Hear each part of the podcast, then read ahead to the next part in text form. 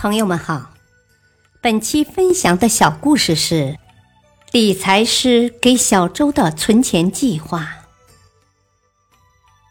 小周是一个文员，刚踏上工作岗位三个月，月薪两千多元，在他生活的城市属于中低收入者。小周每月工资的大部分都用在房租、吃饭等生活开销上。工作三个月至今没有任何积蓄，每到月底，小周看到空空的钱包，就开始为自己不久后买房、买车、成家等事而烦恼。小周非常希望能改变自己目前的状况，于是他就去拜访了一位理财专家。理财专家听了小周的情况后，分析道。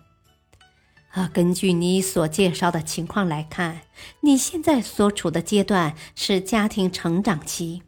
所谓的家庭成长期，就是指工作到结婚的那一段时期。一般来说，就是两至五年。这个时期很重要，它是未来家庭的积累期，是未来家庭的基础。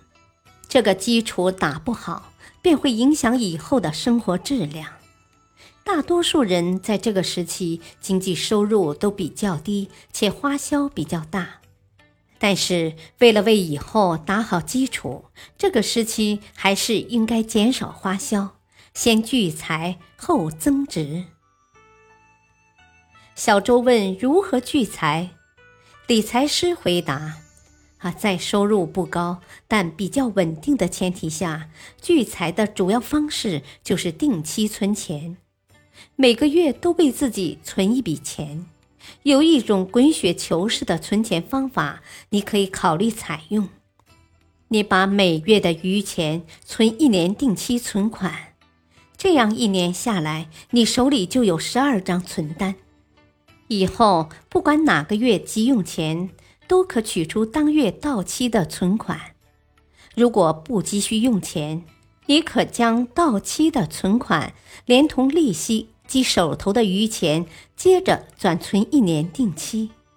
这种滚雪球的存钱方法，保证不会失去理财的机会。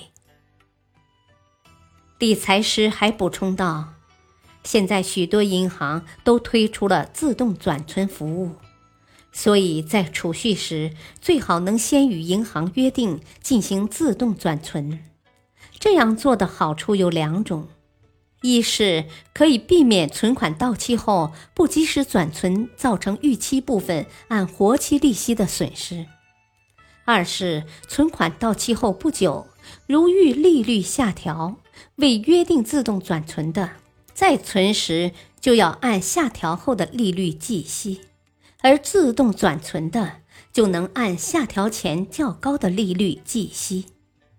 如到期后遇利率上调，也可取出后再存。